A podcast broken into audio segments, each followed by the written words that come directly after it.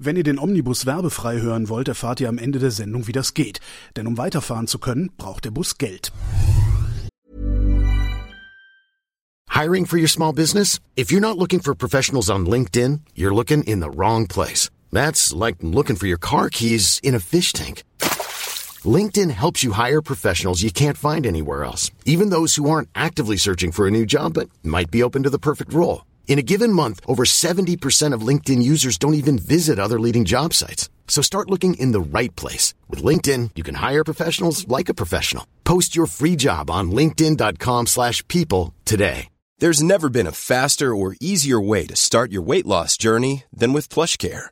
PlushCare accepts most insurance plans and gives you online access to board-certified physicians who can prescribe FDA-approved weight loss medications like Wigovi and Zepbound for those who qualify. Take charge of your health and speak with a board-certified physician about a weight loss plan that's right for you. Get started today at plushcare.com slash weight loss. That's plushcare.com slash weight loss. plushcare.com slash weight loss.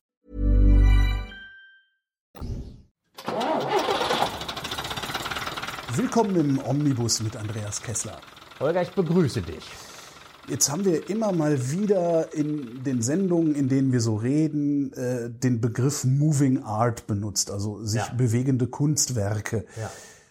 Können wir ja eigentlich mal eine ganze Sendung drüber versuchen. Mal gucken, wie weit wir kommen. Puh, ja. Ist halt, ist halt, es sind halt wahrscheinlich zwei unterschiedliche Themen, je nachdem, wer von uns beiden drauf guckt, oder? Weil du, Besti- guckst, ja, du guckst technisch, ich guck optisch. Bestimmt, ja, das zum einen und auch sicherlich, wenn man jetzt einen äh, Ausstellungsmacher oder Museumsmacher oder Mitarbeiter äh, dazu befragen würde, der würde auch noch wieder andere Definitionsversuche von sich geben. Nicht? Aber Also, ich glaube, wo wir uns alle einig sein könnten, ist äh, ein Auto, das im Jahr 2022 für den Massenmarkt neu gebaut worden ist, ist keine Moving Art mehr, oder?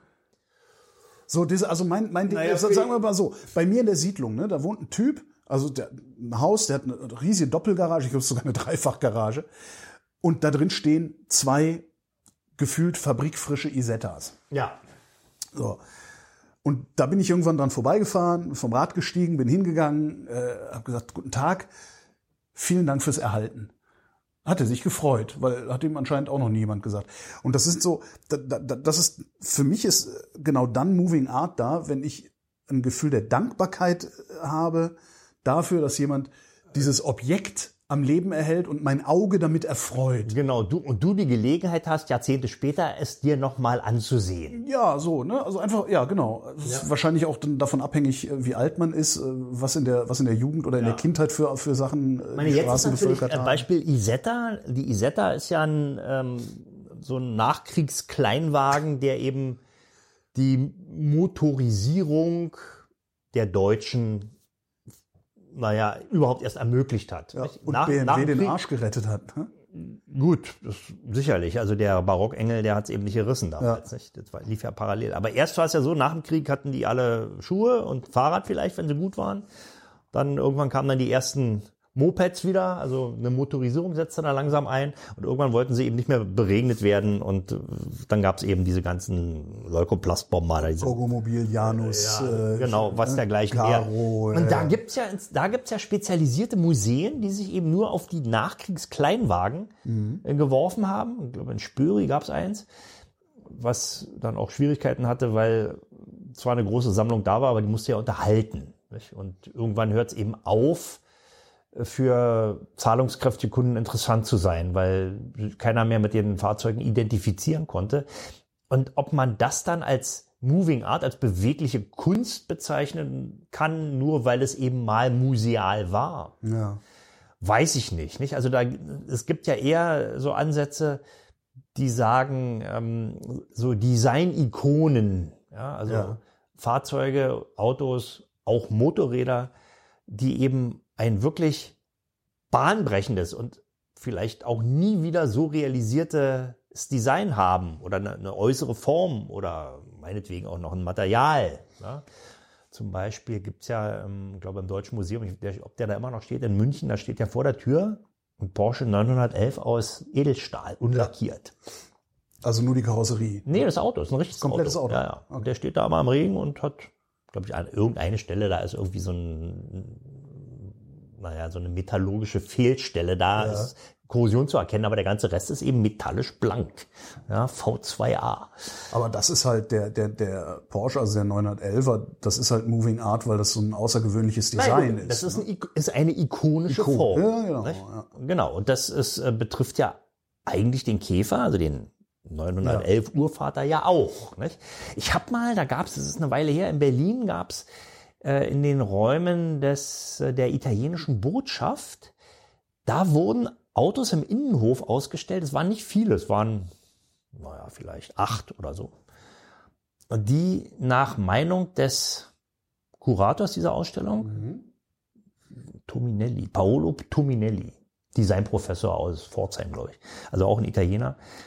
Ähm, Und der hatte, da stand auch ein Käfer, und zwar einer, der, ein sehr, sehr früher, also aus den wirklich 30er Jahren. Brezelkäfer. Brezelkäfer sowieso, aber der war eben wirklich ein ganz früher und Noch, noch mit einem Scheinwerfer. Der- Nee, das, das, hat, das hatte der nicht. Das, es, es gab mal irgendeinen NSU-Prototyp, der käferig aussah. Der hatte, glaube ich, einen Scheinwerfer, aber das weiß ich nicht mehr genau. Jedenfalls hatte der dann auch Zeichnungen aus der Zeit. Ja. Und da erkannte man, dass die Käferform eigentlich Jugendstil ist.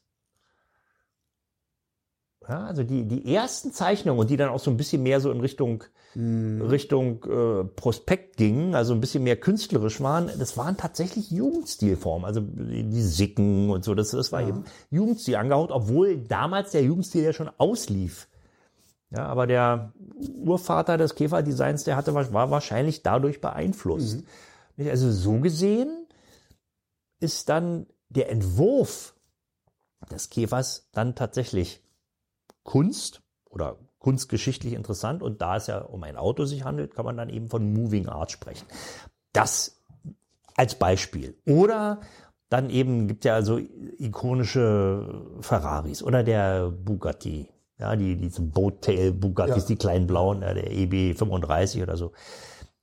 Die sind dann eher Kunst, weil. Aber da ist es dann schon wieder museal, oder? Also das, Naja, die sind ja sehr selten. Ja, Ja, diese, eben, diese eben. Bugattis sind sehr selten. Das waren ja eigentlich Rennwagen. ja.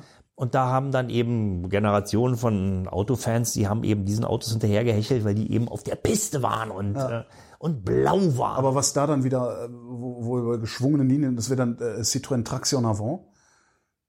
Naja, der war ja, der war ja Und das war, ist ja ein Massen, also für beim- damalige Verhältnisse. Du, Massen, der, oder? der Traction Avant, das ist ja auch ein, eigentlich ein 30er Jahre Auto und der ist ja, wenn man jetzt in die 30er Jahre zurückguckt, eigentlich ein Durchschnittsauto. Also Ja, genau. Formal ist er ein Durchschnittsauto. Aber die Technologie, also die Technik, die da ist, erstmal Traction Avant, Frontantrieb, ja, das war damals also der geile Scheiß. Ja. Ja, dadurch konnte man eben viel Platz sparen. Man brauchte keine Kardanwelle, keine angetriebene Hinterachse und all das und konnte deswegen den Wagen Innenraum sehr groß machen. Ja, also der war ja ein, ein überaus komfortables Fahrzeug. Nicht? Und außerdem auch ein sehr fahrsicheres Fahrzeug. Den gab's ja in allen möglichen äh, 11 Chevaux, 15 Chevaux, gab sogar, glaube ich, einen äh, 22 Chevaux, also ein 22 CV. Der hatte dann V8. Wow. Ja, aber ich glaube, die, waren, die waren nur Prototypen. Da gab es nur ganz Damals ein wenige von. V8 hat, glaube ich, er braucht so einen Tankwagen dahinter, oder? Ach, also ich meine, damals, äh, Ende der 30er Jahre, Ford hat ja einen V8 gehabt, der wurde sogar in Köln gebaut. Da müsstest du eigentlich wissen als äh, Ford-Gewächs. So alt bin ich nicht. Naja, aber sowas weiß man doch als... Naja, nee, ja. Na gut, also jedenfalls, äh, Wie die, gesagt, ich bin ja Optik. Äh, Du bist ja Optik, genau. Also gut, und der- dann lief der, der, äh, der 11 Chevaux oder 15 Chevaux, also der Gangster, die Gangsterlimousine, Ja. so wurde sie ja genannt. Äh, die, die ist ja auch nur deswegen Gangsterlimousine Wo man geworden. sich im offenen Fenster festhalten, auf dem Trittbrett stehen und schießen konnte. Naja, gut, okay, das, das waren die Ami-Schlitten. Da denkst du an El Capone und die Säge. Genau. Ja. Das ging übrigens dann nicht, der hat kein Trittbrett. Hat der, der 11 Chevaux hat, glaube ich, also der, der, Der Traction Avant? der Traction Avant hat, glaube ich, kein Trittbrett. Doch, da gehen die Kotflügel, kommen runter in ein Trittbrett, meines Wissens. Ja. Ah, okay, Oder bilde ich mir das jetzt nur ein? Kann auch sein. Also der ist meiner Meinung nach äh, erstmal natürlich als Massenauto, davon gibt's ja noch verhältnismäßig viele, Ja. auch heute noch. Der wurde ja bis, Kürzlich noch einen gesehen, sogar hier in Berlin. ja, ja klar, der steht in der Klassikremise stehen auch ein paar. Ne? Übrigens, da steht einer, der ist äh, in Köln gebaut. Die wurden ja auch in Köln gebaut, in der, in der deutschen Citroën-Niederlassung. Ach, guck. Ja, da st- steht da auch dran und da sind auch ein paar Unterschiede. Also zu den französischen Autos. Im ersten Moment denkst du, na ja, aber war also bloß, also das ist ja eben schon wirklich ein Großserienauto. Das wurde, ja- wurde ja bis in die 50er gebaut. Ja, und danach kam die DS. Ja. Die DS hat äh, ja i- ikonischer geht's ja kaum, oder? Das wiederum ist also tatsächlich auch wegen der Form, also aus Designgründen, das ist ein Auto, das könnte ich mir dann wirklich vorstellen, dass man sich den auf eine indirekt beleuchtete Drehbühne ins Wohnzimmer stellt und, und dann schön mit seinem Whiskyglas daneben sitzt und sagt, ach, wie schön. da gab's doch hier immer vor Jahren hier in Kreuzberg Carloft, Ja. wo, wo alle völlig durchgedreht Ja. sind, weil es da irgendwie, äh, da haben sie, haben sie äh, Etagenwohnungen verkauft. Äh, mit Wo man mit dem Lasten, wo du das mit dem. Lasten auf sein und Auto du, hochfahren Holger, habe ich mir sogar angeguckt. Ich bin da hingefahren Ja. und habe also dachte, Mann, wieso habe ich kein Geld? Ja. Das würde ich mir kaufen. ja, und da dann eine. DS hochfahren. Ja, oder was auch immer, nicht? also da kannst du ja dann hochfahren, was immer du möchtest. Aber was, was ich an der DS halt auch so, so irre finde, und das macht's dann ja eigentlich auch doppelt ikonisch, das Design ist halt aus den 40er, 50er Jahren. Also da haben die angefangen, das Ding zu designen. Ja. Und es dann, wa- was ist, 52, 55, wann ist der äh, vorgestellt worden? Nee, der ist vorgestellt worden. In den 50er Jahren. 56, glaube ich, vorgestellt oder 57 und dann al- als Idee noch. ID 19, ja. Der hieß Idee, L'Idee, die Idee, also die, äh, wirklich die Idee und die ist dann realisiert worden und dann hieß der eben Idee ja. 19 und dann erst später DS 21 dann. wurde dann La DS daraus, die Göttin. Aber, aber was ich da, was ich wirklich, ich finde nach wie vor faszinierend, den Mut, den Citroën gehabt hat, in einer Zeit, in der Autos ausgesehen haben wie, der, wie haben die ausgesehen? Wie der, wie der Opel Laubfrosch oder so. Naja, nee, in den 50ern, in den 50ern setzte ja der, die, die selbsttragende, also die Pontonbauweise Ja. setzte sich ja dann durch im, im, im Massenmarkt und das Aber da hatte ein Auto hat halt so eine, eine, eine Motorhaube, also da war eine ja, Front, da war eventuell ein Heck, dann war ein Kasten. die Designelemente des, der, der alten Autos waren eben noch zu erkennen, nicht? Der Ja. Kühlergrill und die Kotflügel. Genau. Ja, das, das Und war, da hinzugehen und zu sagen, nee, wir machen jetzt mal was komplett anderes. An, es geht ja gar nicht anderer. Also es geht, selbst wenn du heute guckst, also da reicht ja praktisch auch, auch aus den letzten Jahrzehnten kaum ein Design, also ein Karosseriedesign zumindest, reicht daran. Also das ist, ja.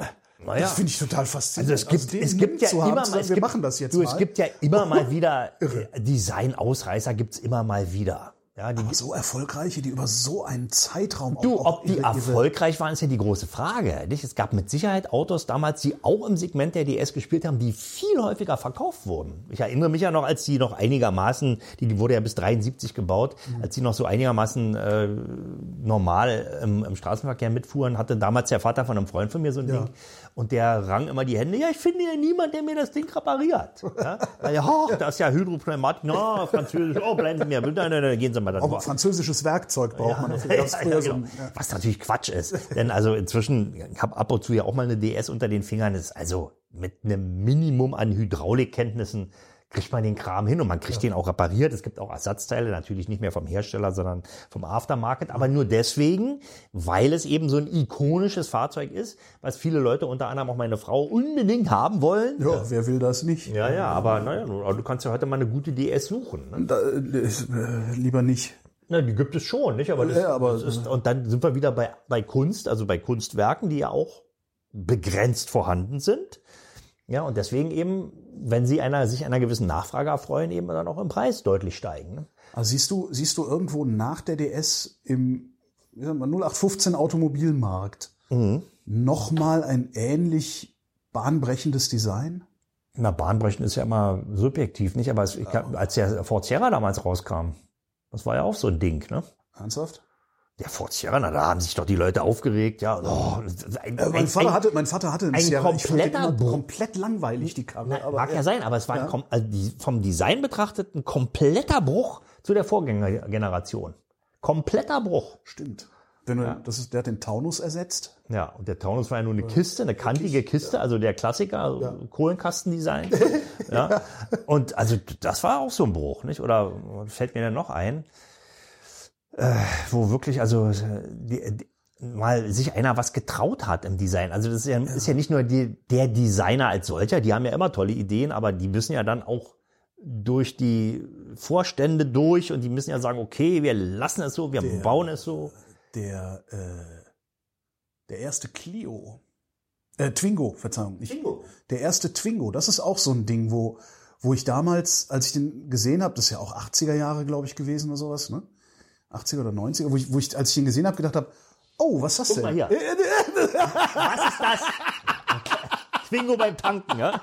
Jetzt wollt ihr, spätestens jetzt wollt ihr auf YouTube gucken, was Andreas gemacht hat mit seinen Augen und seiner Mütze. Ja,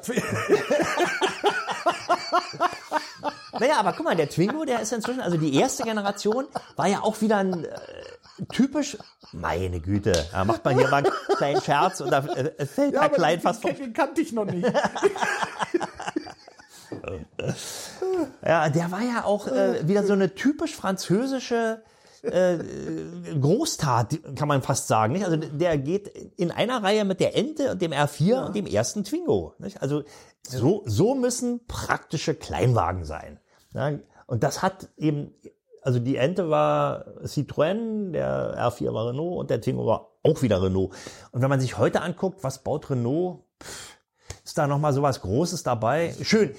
Du, also der aktuelle Twingo, Kenne ich gar nicht. Also, äh, was heißt kenne ich nicht? Erkenne ich nicht. Also damals, vielleicht liegt es auch daran, dass ich einfach auch aufgegeben habe, was Ja, was aber du, der aktuelle. Twingo, der, also das, der ist, also wenn ich mich im Kleinwagensegment umgucke, ich rede jetzt da also natürlich nicht von Moving Art, also von Ja. künstlerischer, aber immerhin, der hat einen Heckmotor. Such, sag mir mal ein Auto, abgesehen von Porsche, der einen Heckmotor hat. Äh, äh, Smart.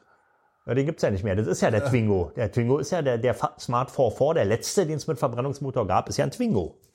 Ach. Ja. Die Kooperation Mercedes Renault. Ganz, ganz, als eins der schlimmsten Autos, das ich in meinem Leben gefahren Aber habe, war ein Smart 44. Aber nicht den ersten Smart 44, der ja äh, Mitsubishi äh, äh, Kooperation. das weiß ich nicht mehr. Das war, ich müsste ja jetzt, Frontmotor und ich müsste jetzt in meinen Kalender gucken, dann könnte ich dir sogar sagen, wann das war. Und das war ein, von Sixt oder so, also ein Leihwagen.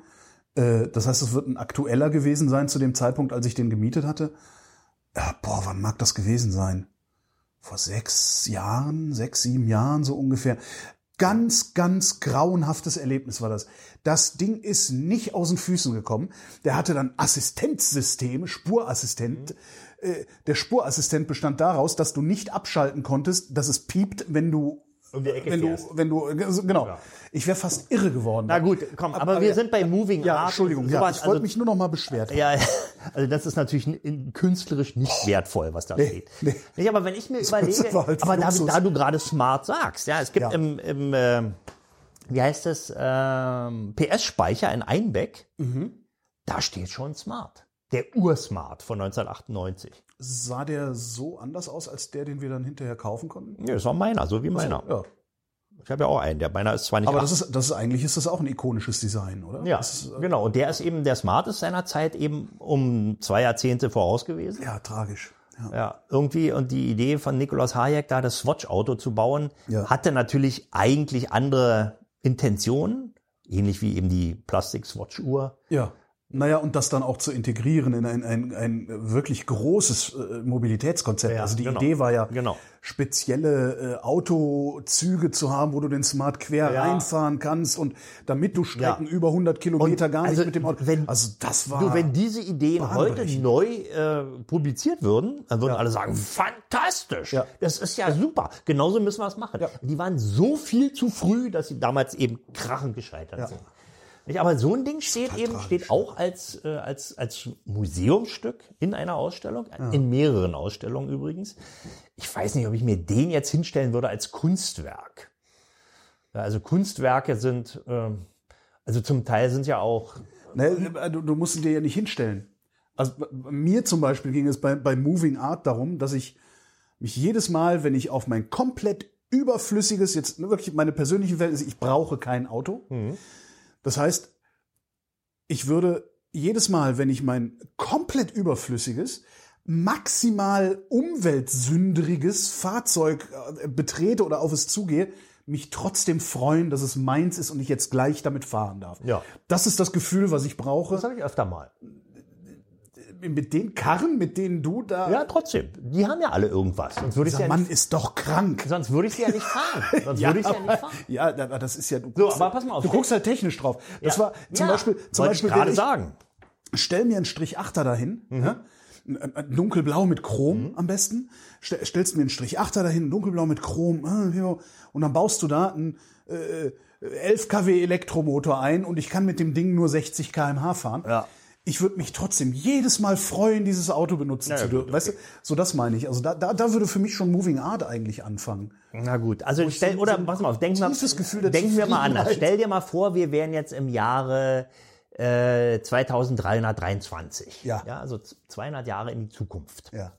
Gibt längst keine Verbrennungsmotoren mehr und dieser ganze Schwachsinn mit irgendeiner Blechkiste, die vor der Tür auf einen wartet, den gibt's auch Wir längst haben nicht diese mehr. Röhren wie bei Futurama, wo man Genau, einfach man- einsteigt. Nö, ach nee, man wird, nein, äh, der Klein wird digitalisiert und als E-Mail verschickt, ja, irgendwie sowas. Oder so, ja. Ja, und dann hat er eben nur immer einen, einen ganzen Sack voll Pillen in der Hosentasche, um den Rematerialisierungsschmerz zu übertönen. Ne?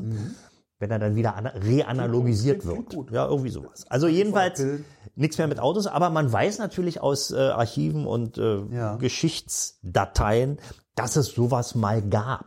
Ja, und zwar in, wir haben, glaube ich, im Moment heute 1,4 Milliarden Autos auf der Welt, irgendwas in der Größenordnung.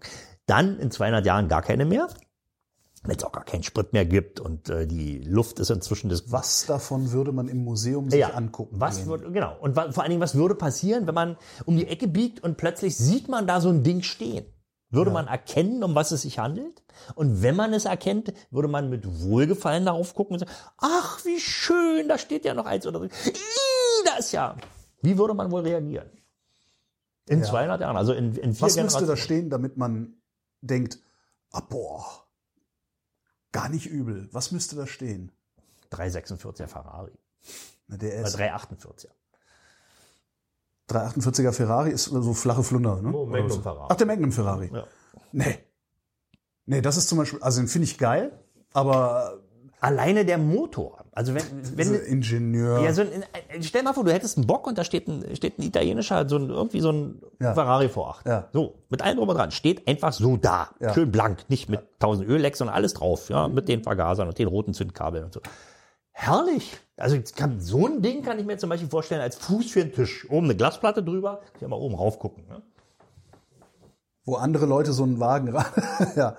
Nee, aber nee, das, das würde, da würde ich komplett anders ticken. Na gut, aber Also ich würde tatsächlich diese, diese Karosserieform, das ist übrigens, mir fällt gerade ein, es gab dann auch mal von Mercedes, also ich glaube, was ein SL, ein CL, irgendein Coupé haben die mal gebaut.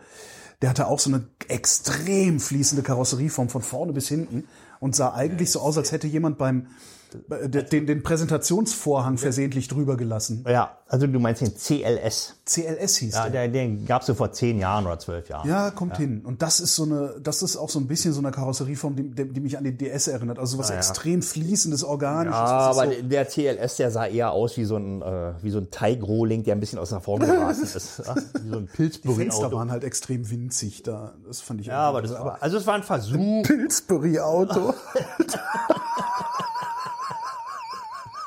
Ja, so ein Versuch. VW, Alter, VW super. hat ja dann in- irgend so ein, irgend so ein Passat-Derivat auch so ähnlich designt, Ja, der stimmt. übrigens besser gelungen war. Und noch Ja. besser gelungen waren, die, dann die Versuche von Audi. Ja, der, der A5 ja, zum aber, Beispiel. ja, aber da ist dann schon wieder. Davon fahren jetzt halt total viele rum. Ja, das ist ja nichts Besonderes mehr. Nee, nee. Aber ich glaube, dass wenn in 200 Jahren so eine DS da stehen würde, ich glaube, da würden die Leute immer noch hingucken und denken, Naja boah, gut, was das ist das ist, denn? ist was dann eben die äußere Form. Und Ja. dann, und dann ist natürlich Moving Art. Also ich habe letztens habe ich mir wieder mal den, den Le Mans angeguckt mit Steve McQueen, den Film. Ich glaube, ich noch nie gesehen. Wird's aber Zeit. Das ist ein Film über Männer, die mit Raketenautos im Kreis fahren. Naja, gut, ich sehe schon. Ja. alleine, alleine die eine Szene, wo der 917 mit Fernlicht bei aufgehender Sonne unter dem Dun Dunlop-Bogen durchfährt. Das ist auch Moving Art, eigentlich. Das ist aber dann eher Gesamtkunstwerk ja, klar. äh, unter, unter Einbeziehung etwas Beweglichen. Deswegen, deswegen haben wir es ja gerade so ein bisschen schwer, Holger, diesen Begriff so ein bisschen äh, einzuzäunen. Ne? Ja, wie würdest du eine Ausstellung kuratieren, in der es um Fahrzeuge geht? Och, da würde ich bestimmt was finden. Also irgendeinen, irgendeinen roten Faden hätte ich mit Sicherheit. Ja, den, den findet jeder, aber ist das ein roter Faden, der auch anschlussfähig ist? Weil ich glaube, wenn du dann da deine Ausstellung machen würdest, da stehen überall blitzeblanke Ferrari-Motoren, würde ich halt auch sagen, ja, Kann ich auf Gästeliste rein, aber bezahlen würde ich halt auch nicht wollen für die Ausstellung. Dann würde ich den Mädchen am Eingang sagen, ey, wenn da einer steht, Holger Klein, der kann nicht. Der, der das darf ist- nicht, der das- muss, ja, der muss erst ein Ölkännchen. Erstmal braucht er viel zu viel Platz in der Ausstellung, dann muss ich zwei Motoren rausnehmen. Genau. Nee, aber ähm, um nochmal zurückzukommen, äh, es gibt natürlich dann auch Begriffe, äh, die vielleicht Moving Art wieder aus Ingenieursicht natürlich Ja. äh, ein bisschen besser eingrenzen. Das sind dann so die die die Rennboliden. Deswegen komme ich auf Le Mans, den 917. Nicht? Also der 917 Porsche war ja ein Auto, was Ende der 60er bis Anfang der 70er so ziemlich alles gewonnen hat, was überhaupt nur als Wettbewerb designt war und immer wurden die Reglements geändert und äh, Porsche gewann wieder und wieder und nochmal und irgendwann haben sie gesagt, so jetzt hören wir jetzt auf, wir fahren jetzt keine Rennen mehr, wir gewinnen ja sowieso, alle anderen sind nur noch Opfer. Ähm, Aber ist das, das ist ja nicht anschlussfähig. naja, Das ist halt, das ist halt Moving Art für einen ganz bestimmten, für einen ganz bestimmten sehr, sehr kleinen Kreis von Betrachtern. Nein, nein, der, der, der Kreis ist gar nicht so klein, aber in diesem Fall ist es eben ein Eck oder ein, ein, ein Unikat, also eine, ein, wie nennt man es, ein, ein, ein Kunstwerk, so nenne ich den mal, Ja. der so weit weg vom Wettbewerb ist, so wie andere Kunstwerke. Ja, Also wenn ich jetzt zum Beispiel den Denker von Rodin nehme, der ist auch ikonisch. Jeder kennt den, Ja. den Denker. Und wenn man den sieht, weiß man sofort, es ist der Denker und der ist von Auguste Rodin. Aber der ist auch an alle anschlussfähig. Also da findet jeder was drin. Ich glaube, an einem, an einem, an so einem Rennwagen, also ich, ich kann nur mich meinen. Also Ja, ich, du- hab, genau, ich bin ja deine- als, als Mobilitätsfeind natürlich. Ja. ja, aber äh, nimm den, nimm den Denker, äh, nimm, weiß ich nicht, ein Bild von Turner. Du kannst jeden da vorstellen und jeder sieht da etwas und sagt nicht, pff, schert mich nicht. Wenn du mir einen Rennwagen präsentierst, sage ich tatsächlich, schert mich nicht. Stellst du mir eine DS daneben, sage ich, ho, ho, ho, ho, ho. Naja. Das heißt, ich bin grundsätzlich ansprechbar. aber, du. Ja, aber es gibt halt genug Leute, die äh, sind genauso wie ich. Also, das würde ich jetzt wirklich gerne mal machen, dass ich mal so den 917 Golf Ja. Blue dahin stelle Ja. und dann lasse ich die Leute da langlaufen und mal, weiß ich nicht, 100 Leute und frage mal, was die dazu sagen.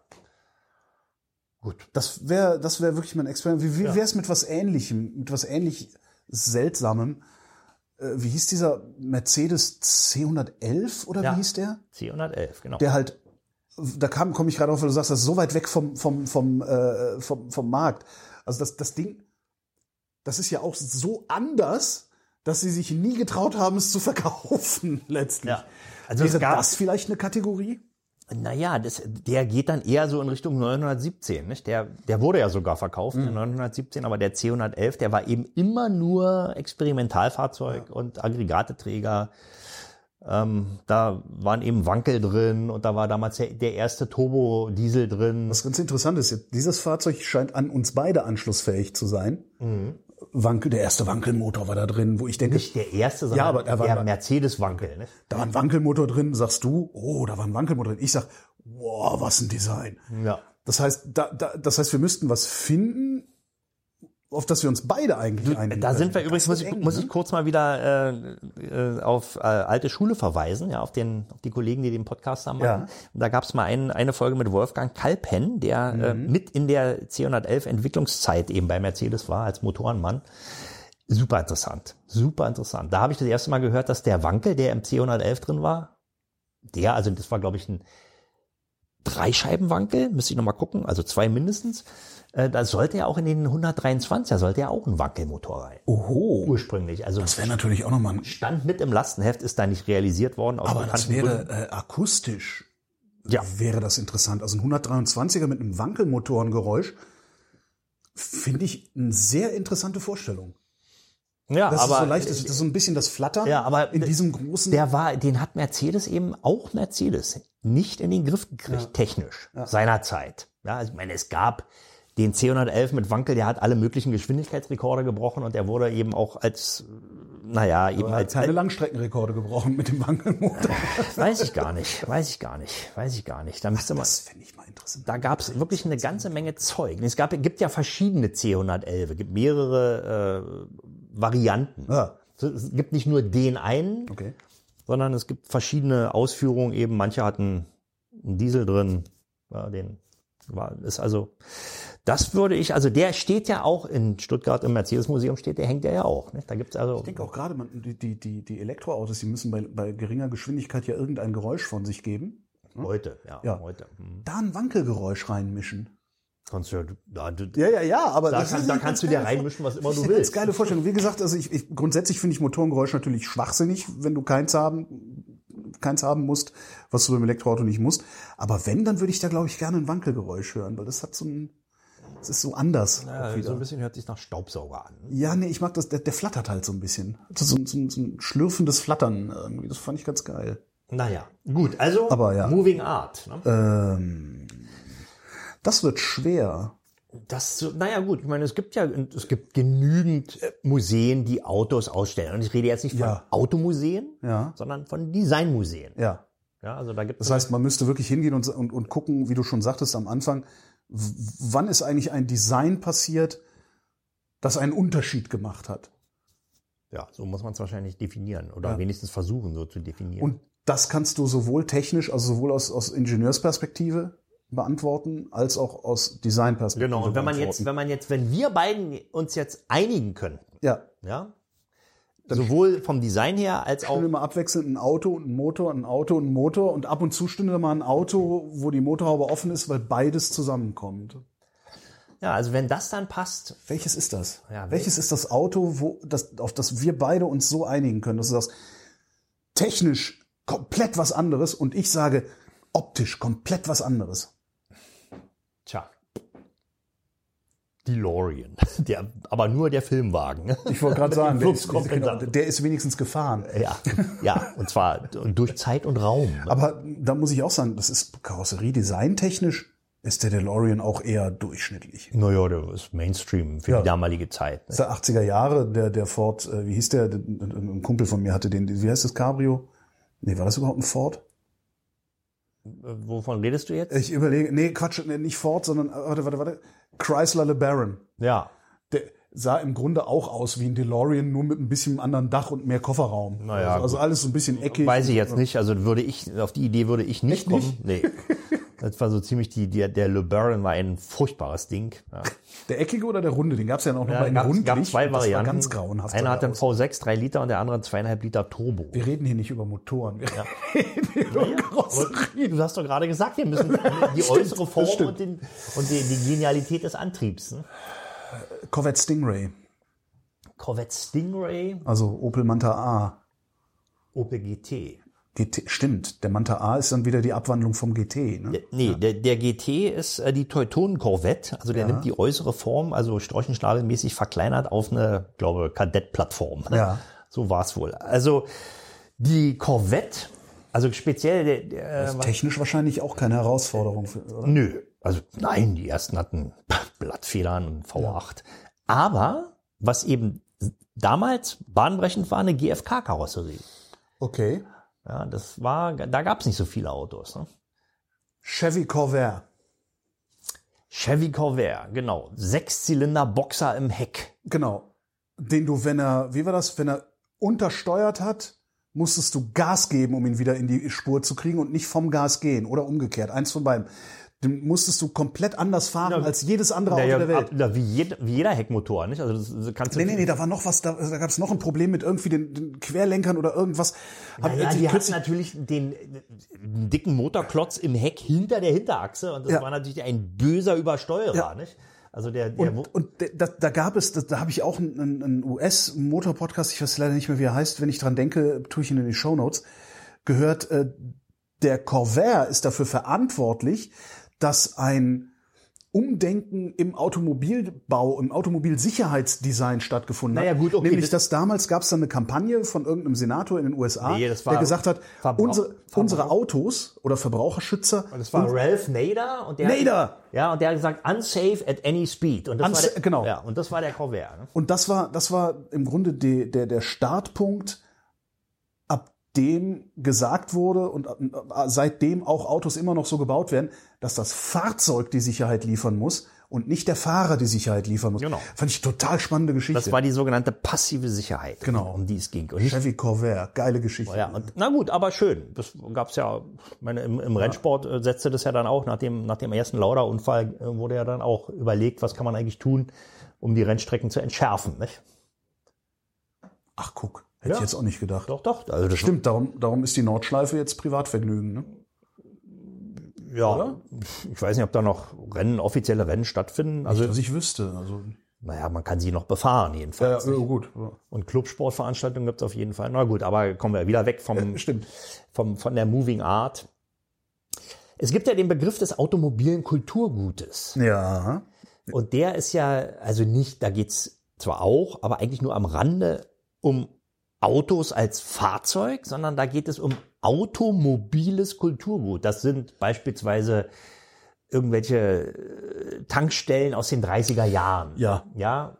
Oder auch Straßenbelege, die aus der grauen Vorzeit stammen. Ja, es gibt ja immer noch irgendwelche, meinetwegen ehemaligen Autobahnstücke, die Ja. irgendwann mal entwidmet wurden, die aber dann noch eine Kopfsteinpflaster-Auffahrt haben. Ja, oder ähm, mein Archiv von äh, Autoprospekten aus den 1980er Jahren. Ja. Ja, das ist automobiles Kulturgut. Da kann man nämlich dann als Nachgeborener kann man dann sich angucken, wie sah denn damals eine Tankstelle aus, ähm, wie wurden Autos beworben, welche Innenausstattungsfarben gab's, ja, all so ein Kram und oder äh, überhaupt Bücher aus der aus der automobilen äh, Vergangenheit. Mhm. Ne? Oder ähm, natürlich die Autos selber auch. Oder äh, wir haben hier in, in, der- in, der, in der Kantstraße ja die Kantgaragen. Nicht? Das Ja. war eben ein, Das erste, erste Parkhaus Deutschlands, glaube ich. Ne? ja, eins der ersten aus den 20ern. Also Da hing es dann auch mit der Bauweise noch zusammen und der Architektur, also mit diesen ineinander verwobenen äh, spiralförmigen Auffahrten. Also all das zusammengenommen, ich meine, immerhin ist das Automobil in seinen 135 Jahren, hat es ja die Welt geprägt, hat ja die Welt geprägt nicht? und auch völlig verändert. Und das ist natürlich, ob gut oder schlecht, lasse ich jetzt mal außen vor, es ist ein Kulturgut. Es ist ein Kulturgut, aber ist es vielleicht, kann es vielleicht gar keine Kunst sein? Es ist natürlich eine Kunst, denn Kunst kommt ja von Können. Und die Leute, die das jemals auf die Beine gestellt haben, die konnten was. Sonst, sonst hätten wir es ja nicht. Ne? Das ist, das ist sicher, das ist eine Leistung und alles, Kulturgut, alles, aber äh, Kunst im Sinne von, also äh, natürlich auch wieder ne, so hoch subjektiv, aber mein Verständnis von Kunst ist, dass etwas Unerhörtes geschaffen wird, das einen Unterschied macht. Ja, dass, dass mich in irgendeiner Form bewegt oder vielleicht mich anders denken lässt und sei es nur für einen Moment. Was auch immer das sein mag. Ähm, Tja, und damit hast du jetzt das Automobil beschrieben. Genau so Damit habe ich das erste Automobil beschrieben. Aber seit Einführung des Automobils, kann das Automobil da immer noch ein Kunstwerk sein oder ist es dann schon ein Alltag? Und die Abweichung von diesem Alltag ist Kunst. Sprich, irgendein Transportsystem, Röhren bei Futurama, irgendein Transportsystem, das so anders ist, das so neu ist, das so unerhört ist, dass Na, ich kurz vom Auto abgelenkt Ja, das bin. ist dann eben ein weiterer Kunstbegriff. Ja, das geht ja immer weiter. Die ersten Höhlenmalereien waren Kunst. Interessiert sich heute keiner mehr für, würde auch keiner mehr so machen wahrscheinlich. Außer, Gleichzeitig- außer in meinem gleichzeitig, alten wenn du Haus in Brandenburg, da gibt es sowas auch. wenn du, wenn du, da musst du dir mal im Keller Licht einbauen. Das, außer, wenn du, wenn du natürlich dann die Fotografie anguckst, die gilt heute noch als Kunst. Zumindest bestimmte Arten der Naja, Fotografie, wie- bestimmte Kompositionen. wieder, wieder, wieder, wieder. Nö, ist das ja schon immer. Also Naja, Fotokunst hast du ja immer eigentlich. Also seit seit seit es Fotografie gibt, äh, gibt's auch künstlerische Fotografie. Wie unterscheidet die sich von Alltagsfotografie? Tja. Das heißt, wie unterscheidet sich das künstlerische, künstlerisch wertvolle Automobil vom Alltagsautomobil? Kann es das überhaupt? Naja, wenn es Bestand hat. Nicht? Also wenn es nicht äh, irgendwie in der Schrottpresse landet, sondern eben, weil es so schön ist, doch aufbewahrt wird. Davon kommen natürlich nicht viele in Frage. Aber es gibt ein paar. Immer diese ikonischen Ist Autos. das dann Kunst? Das, Ich glaube, da muss ich länger drüber das nachdenken. ist dann Kunst. Ja, also in der vielleicht nicht hundertprozentig perfekten Definition ist das Kunst. Sonst würde man es ja nicht aufbewahren. Es ist ja dann irgendwann sinnentleert. Ja? Man bewahrt ja auch, äh, weiß ich nicht, irgendeine alte Tonflasche auf, die man irgendwie beim Ausschachten seines Gartens findet, wo früher mal was drin war. Inzwischen gibt es viel bessere Möglichkeiten. Aber ist das Kunst oder ist das Sentimentalität? Nö, das ist schon Kunst, weil es einfach nur noch in ganz kleinen Mengen da ist und man will ja gucken, wie es denn in der, wie, woraus haben die Leute vor 300 Jahren getrunken? Ja, das ist ja nur wieder ein akademisches Interesse. Da, dazu brauche ich keine Kunst. Was ist, wir sollten, wir, wir müssen, eigentlich müssen wir erstmal den Kunstbegriff klären, bevor wir dann drück doch mal auf Pause und dann, sag, dann gucken wir mal nach, was Wikipedia zu Kunst. Ja, das, das wird nicht befriedigend sein. Hm. Ja, ich sehe, wir, da, da, da, ist, da ist zumindest meinerseits noch Nachdenkbedarf. Gut, also Weil ich, gerade, ja- ich komme gerade tatsächlich dahin, dass ich den Verdacht habe, dass ein Automobil gar nicht Kunst sein kann. Holger Klein Das ist kommt, kein Problem. Holger Klein kommt gerade an seine intellektuellen Grenzen. Dabei hat er eben sehr schön definiert, kurz bevor ich gesagt habe, ähm, das ist das Automobil, was Moving Art ausmacht. Und damit, Dann kann dieser bahnbrechenden da- Erkenntnis sind äh, jetzt machst du's dir. Jetzt machst du es dir sehr leicht. nee, ich mach's mir nicht leicht. Doch, weil du sagst, es ist das Automobil. Das heißt, das Kunstwerk wären alle Automobile. Naja, der Begriff, das Automobil. Wir haben eine Kunst geschaffen, die uns ruiniert. Das ist wirklich faszinierend, was Menschen alles können. Ja, das ist, nicht, das ist nicht die erste und nicht die einzige und auch wahrscheinlich nicht die letzte. Vielen Dank. Das war der Omnibus. Vielen Dank fürs Mitfahren. Wenn ihr wollt, dass der Bus auch weiterhin fährt, lasst uns gerne ein bisschen Geld da.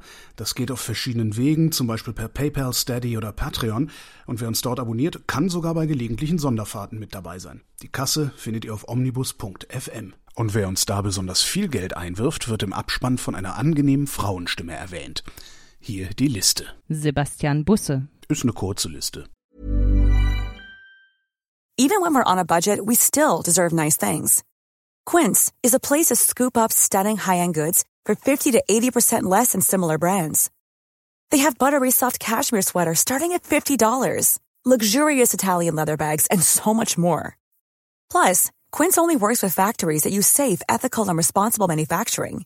Get the high-end goods you'll love without the high price tag with Quince. Go to quince.com slash style for free shipping and 365 day returns.